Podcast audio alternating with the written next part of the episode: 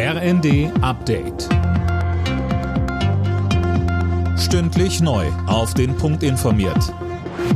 Ich bin Tom Husse. Guten Tag. SPD, Grüne und FDP streiten weiter darüber, wo gespart werden soll.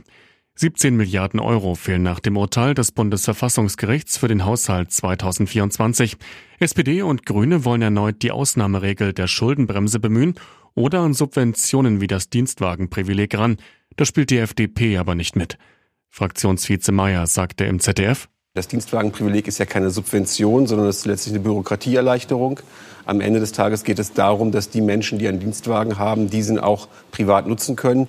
Und um die Abrechnung zu vereinfachen, gibt es diese 1%-Regel. Das ist, glaube ich, viel Neiddebatte, die dahinter ist. Nur 2% der Dienstwagen in Deutschland sind Oberklasseautos. Mit einem neuen Grundsatzprogramm will die CDU in den nächsten Bundestagswahlkampf ziehen.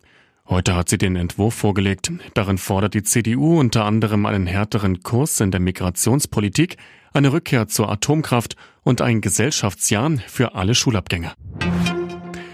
Im deutschen Profifußball ist der Weg für den Einstieg eines Investors frei. Das haben die Clubs der ersten und zweiten Liga beschlossen. Daniel Bornberg mit mehr. Die notwendige Zweidrittelmehrheit kam gerade so zustande. Damit darf die deutsche Fußballliga jetzt mit möglichen Geldgebern verhandeln. Die DFL hofft auf bis zu eine Milliarde Euro von einem Investor. Der soll im Gegenzug bis zu neun Prozent der TV-Erlöse bekommen für 20 Jahre. Die Fanszene hatte immer wieder gegen eine Öffnung für externe Geldgeber protestiert. Sie befürchtet einen zu großen Einfluss des Investors auf den deutschen Fußball, etwa bei den Anstoßzeiten. Die Deutschen haben in den ersten neun Monaten dieses Jahres weniger gespendet als in den beiden vorangegangenen Rekordjahren. Bis September gingen 3,2 Milliarden Euro an Spenden ein, so der Deutsche Spendenrat. Das waren rund 6 Millionen Euro weniger als 2022. Alle Nachrichten auf rnd.de